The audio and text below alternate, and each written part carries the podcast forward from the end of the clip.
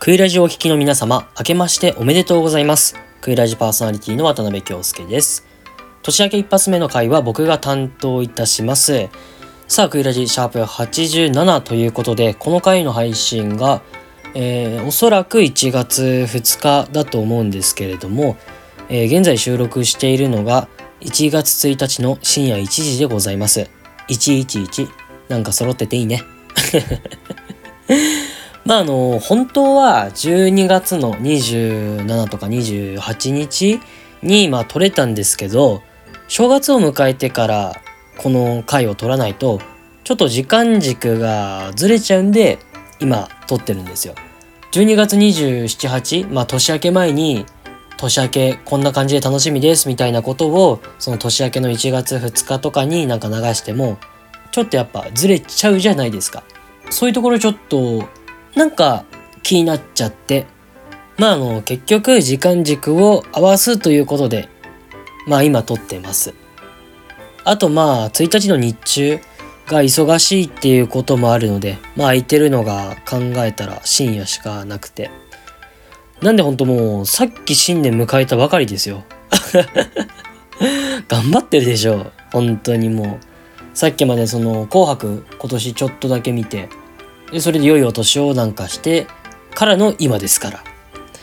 あとはまあ個人的なことにまなってしまうんですけれども、今年まあ2024年辰年ということで、僕年男なんですよ。僕があの2000年9月18日生まれなので。なんであの、これをきっかけに、まあ新しい挑戦ですとか、目標に向かっての努力みたいなことを頑張っていく一年になんかしたいなと思っています。まあ冒頭ベラベラと喋りましたが、今年も恋ラジオよろしくお願いいたします。さあというわけで今週も頑張っていきます。それでは参りましょう。渡辺京介と和田隆弘のクイラジ。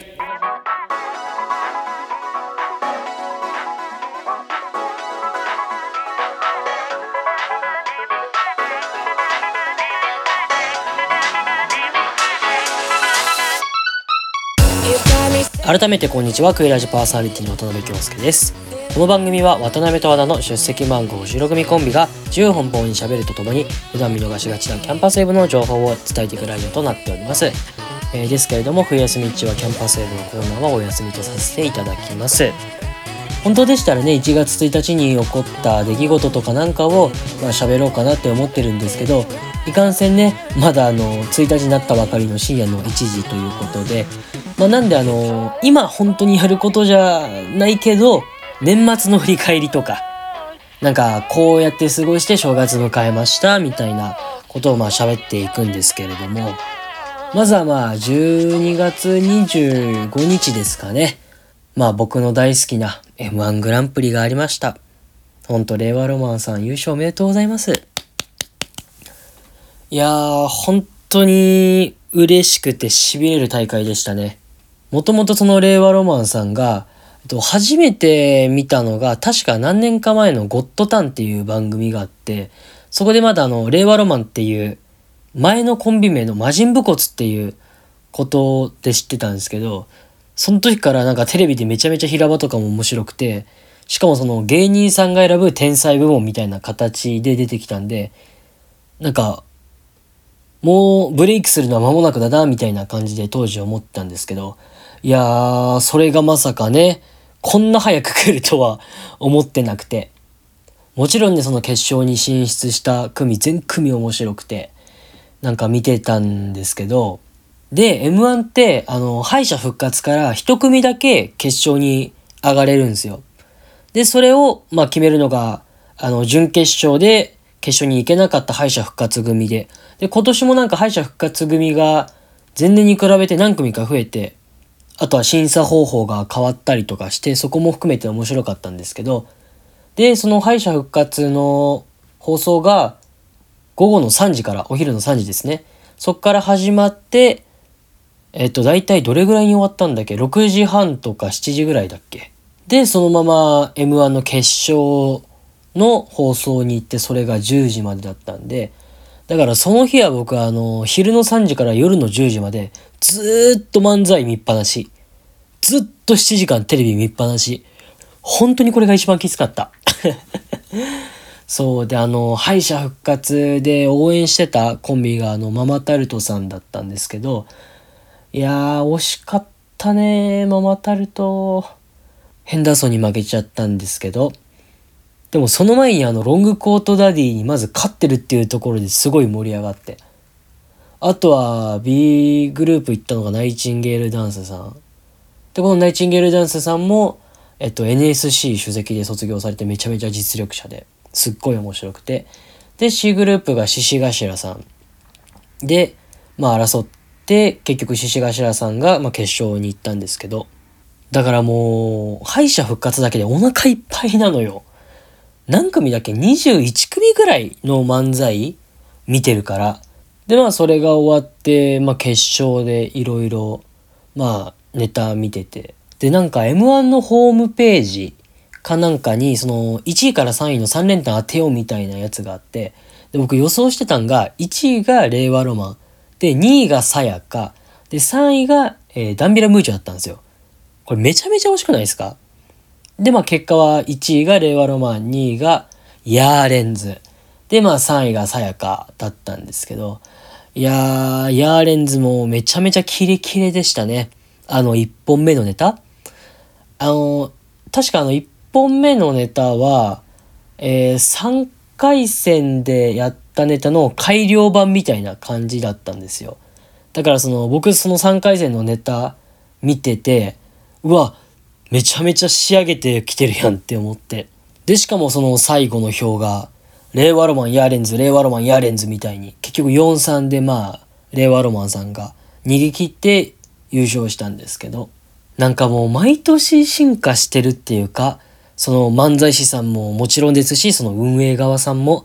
今年で言ったらその敗者復活のルールとか、あとは純潔の組数増やすとか、もういろいろもう進化しすぎてて。なんで本当もう来年どんな大会になるのか、もう待ち遠しいんですよ。もう来年はもうどの漫才師が優勝するかめちゃめちゃ楽しみで、もう来年はもう1回戦からどんどん追っていきたいと思っています。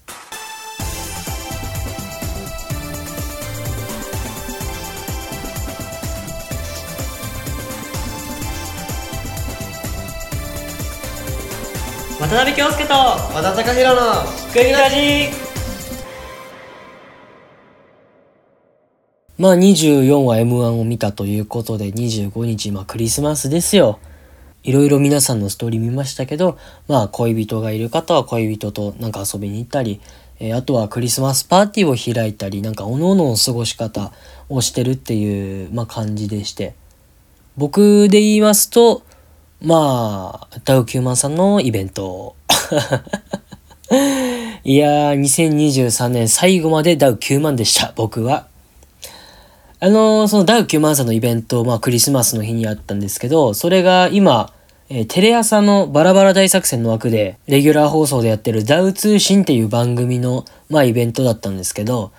で、今まで僕がそのダウ9万さんのイベント行った時は、だいたいその8人組の中のコントとか漫才とかそういうのだけ見てたんですけど、そのイベントはね、えっと、かがやさんとラブレターズさんと、あとは、カモメンタルさんがそれぞれなんかコントを書いて、そのダウ9万と一緒にやるみたいな形で、これがね、めちゃめちゃ面白くて、その新しいダウ9万さんの一面を見れたというか、本当になんかね、それぞれのコンビのコントのニュアンスっていうのが現れてて、それがめちゃめちゃ面白くて。なんでね、あと TVer で今見逃し配信、確かやってると思うんで、本当気になった方、チェックしてみてください。これめちゃめちゃ面白かったです。なんかすごいね、なんか年末の振り返りって言ったのに、お笑いの話しかしないね。いや、本当に申し訳ないです。まあ、新年なんで許してください。まあ、その、ダウ9万さんのイベントの会場が、えー、竹芝ニューピアホールっていうところであの、浜松町の近くにある、まあ、会場だったんですけど、まあそこでそのイベントが終わって、まあ友達とご飯食べに行ったんですよ。僕のその友達がご飯屋さん予約してくれて、まあその、とえー、一緒にイベント行った友達がちょっとグルメな、まあ友達なんですけど、あの、府中の方にあるスペイン料理屋さんを予約してくれたんですね。まあ僕大学ではちょっとポルトガル語専攻してたんで、で、その友達がスペイン語専攻してたんで、ちょっとなんか、ん？ってまあ感じながら、まあその府中の方に移動して、で、そのお店がすっごくおしゃれで、なんでこんなお店知ってるのっていつも思うぐらいなんですよ、その友達が。なんかこう、一緒にその後ご飯食べようみたいな LINE してたんですけど、前日とかちょっと前に。で、お店どうしよっか、みたいな話してて。そしたらもう送った瞬間に、もうポンポンポンポンってこう、4つ5つぐらい、なんかおしゃれなお店の候補を送ってくるの。で、それ見て、俺がじゃあ、ここがいいなって感じでなんか選ぶみたいな。すごい選択肢を、まあ、与えてくれる人で。なんだかんだで、まあそのお店に行きまして、スペイン料理屋さんの。で、こう店内もね、なんかカウンターのところがあったり、大きなテーブルがあったり。で、ほんでちょっと薄暗くて、めちゃめちゃおしゃれで。で、その周りのお客さんも見ると、なんかこう、大人なね、この男性とか女性の、すごいこう、かっこいい方もいらっしゃって。で、あとは、やっぱりカップル客がめちゃめちゃずらーっていたりして、その中になんか男二人でいるとちょっと惨めに思いながら、まああの、メニュー表とか見て、まあ頼んだわけですよ、おのおの。で、こう、パッてこうメニュー表を見て、なんかピンチョスっていうやつがあったんですよ。で、僕あの、ピンチョス全然知らなくて。で、友達はなんかこう、スペイン料理屋さんだからそのことを知ってて、なんかピンチョスっていうのはなんかこう、小さいパンの上に少しのなんか食べ物とか乗ってある軽食みたいなやつで、うわ、こんななんかおしゃれなのをちょっと頼んでもいいですか？みたいに。まあお互いそれを、お互いね、そのピンチョスを頼んだり、あとはアヒージョとか。で、あとはパエリアとか頼んだりして、すごいお酒ちょっと軽くね、まあ飲みながら、その M1 の話とダウ9万のイベントの話ばっかりずっとしてて、お互いその好きなお笑いとかもちょっと似てたりするんで、まあほんと基本その話しか食べる時してなくて。で、その時思ったのが、なんだかんだでこの友達とクリスマス過ごすのが2年連続なんですよ。で、去年の、えー、クリスマスは、確かこのクイラジでも話したっけ話したと思うんですけど、あの、吉祥寺行ってご飯食べた友達と同じで。だからね、その、僕も、その恋人とクリスマスを過ごすみたいなすごい理想のイメージのね、あくまでクリスマスはあるんですけど、なんかやっぱこうね、共通の趣味とか、すごい気の合う友達と、なんかこう、過ごすクリスマスも、これはこれでめちゃめちゃ毎年やりたいなって思ってて。なんか、なんて言えばいいんでしょう。今の風潮的にクリスマスは、こう恋人と過ごすものとかね、なんか言われてますけど、一概にそういうものとは言えないのではないかという提案を今したい。まあ話すごい脱線しましたけれども、まあクリスマスシーズン24、25とかは、まあ大体お笑い系の、まあイベントをしまして。で、あの6からまあ30ぐらいまでは、ほとんどバイトで過ごしましたね。っていうのもあの、うちのお店がその、年末シーズン、まあ、28からなんですけど、あの、時給が100円プラスとか、200円プラスの日っていうみたいなのが、正月の三が日まであって、これめちゃめちゃでかくないですか？例えば時給1000円のところで、まあ6時間やったとしたら、いつもだったら6000円しかもらえないところを、まあ6600円とか、下手したら7200円とかもらえるわけですよ。これはちょっとね、あの、僕、すごいお金大好きなんで まあちょっとちょこちょこ年末はバイト多めに今年は入れたなって感じで。で、もちろんあの31日はまあお休みさせてもらって、まあ過ごしたんですけど。で、まあ31日も結構慌ただしく過ごして、で、朝起きて、まずあの、真空ジェシカさんとコットンさんのラジオと、あとパーティーちゃんのラジオ聞いて、まあそこから自分のお部屋掃除したりとか、あとは合間でまあ筋トレとウォーキングして、あとは家の障子の張り替えとか、まあやって、で、それでまあ大体夕方とかまあ夜になって、年越しそば食べて、あの、テレビのスペシャル番組とか紅白ちょこちょこ見て、まあ年を迎えたっていうわけなんですけど、で、まああの、31日なんですけど、めちゃめちゃテレビ見て、さっき言ったみたいにその掃除とか、あの、障子張り替えてる時もラジオ聞いてるとかいろいろあったんですけど、その何々しながら、例えば掃除しながらテレビを見るとか、ほんとずっとテレビのスペシャル番組見てたんですよ。で、あの、僕基本あの TVer とかの見逃し配信で見ることが多くて、で、ついさっきまで見てたのが、あの、大阪の番組なんですけど、あの、芸人楽屋ニュースっていうスペシャル番組で3時間ぐらいあるのと、あとは、えー、オール雑漫才っていう、これも大阪の方の番組で、これが生放送の5時間ぐらいの番組で。で、あと次、アメトークが6時間ぐらいの、えー、スペシャル番組とかもいろいろ見すぎちゃって、結局ね、多分1日12時間以上テレビ見てたんですよ。で、ほんともう、目バッキバキになっちゃって。もちろんテレビが好きっていうのもありますし、あの、ま、4月から、テレビ業界で働くっていうのもあるんで、まあ、勉強も兼ねて、いろんな番組を手広く、まあ、見ているんですけど、あと、今度これからクイズ正解は1年後もちゃんと TVer で 見る予定ですし、多分あの、ここ最近ほんとテレビ見すぎて視力下がったんですよ。まあそんなことはまあどうでもよくて、まあとりあえずテレビ番組めちゃめちゃ見てたんですよ。あの、今年、あの、紅白、ちょっとあのまあ、あの、見よっかなって思って。で、今までだったら、その、ガキ使が前まであったじゃないですか。で、ガキ使見て年越すっていう流れだったんですけど、まあ、最近そのガキ使がなくなってからは、だいたいその TVer でテレビ番組見たり、まあ、YouTube 見たりして、年をこうしてたんですけど、まあ今年いろいろあったじゃないですか。なんでこうあの、出演者とかね、結構初登場の方がまあ多いとか、そういう関係で、ちょっと楽しみだなって思って。あとは、司会者が有吉さんだったりとかして、めちゃめちゃ面白そうなんで見てみようかなって感じで。で、まああの、夜ご飯、で、その、年越しそば食べてる時に、まあ父親もいたんですけど、父親も僕と同じようにあんまり紅白見ないで、テレビ番組のスペシャル番組見るのが多いんですけど、今年はね、なんか目の色を変えてて、なんかこう、年越しそば食べてる僕に向かって、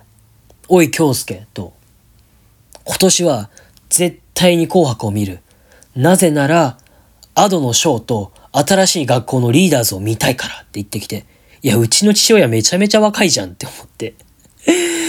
すごいなんか流行をちゃんと取り押さえてる人だなって思って。で、あとその後、ジュジュもちゃんと聞くから、みたいななんかよくわからんリカバリーしてたんですけど、で、僕は本当に赤組応援しすぎだろうって、まあ、その時はちょっと突っ込んで、まあそんな感じで紅白歌合戦も見たりとかして、まあというわけで、急にバッサリ終わっちゃうんですけど、こんな感じの年末の過ごし方でしたね。また、正月の話とかは、次の回、まあ88回、89回あたりで、まあ高弘と僕が、まあ交互に担当していくと思うんで、その時にちょっと深く喋っていきたいなと思います。クイラジさあ、エンディングのお時間です。今週は僕の年末の振り返りについて話していきましたけれども、いや本当にね、1月2日配信なのに正月の話を一個もしてないというのはちょっと本当に本当にごめんなさいと、まあ思ってるんですけど、さっきね、あの、言ったみたいに、次の回とか、その次の回とかで少しずつ喋っていきたいなと思っています。で、なんだかんだ収録が、まあ終盤に差し掛かってるんですけど、現在の時刻が、えー、深夜の1時半ちょっと過ぎぐらいで、ここまで来ると、初日の出を見るかどうか悩んでくる時間帯でもあります。多分、3時4時ぐらいまでは僕も粘るんでしょうけど、多分寝ちゃうんですよね、いつも。そうなんですよ。僕、夜中の3時過ぎちゃうと、急激に眠くなって、あんまオールとかしたことないんですよ。本当に3時過ぎると、それまで元気だったのにすぐパタって寝ちゃうみたいな。しかしですよ、今回は、ま、正月、そして、まあ、スペシャル番組がめちゃめちゃある。そしてさらに TVer もある。ということで、夜更かしできる材料は全て揃ってるんですよ。なので、いろんなテレビ番組を見ながら、まあ、初日の出が出るまで、今年は粘っていこうかなと思います。そしてクイラジなんですが、インスタグラムをやっています。インスタグラムのユーザー名は全部小文字で、アットマーククイラジ .16、アットマーククイラジ .16。クイラジの字は J となっております。Apple Podcast、Spotify、Google Podcast、Amazon Music で聴けるので、お好きなアプリで聞いてみてください。というわけで、ここまでのお相手は渡辺京介でした。来週もまた聞いてください。それでは皆さん、良い一年を。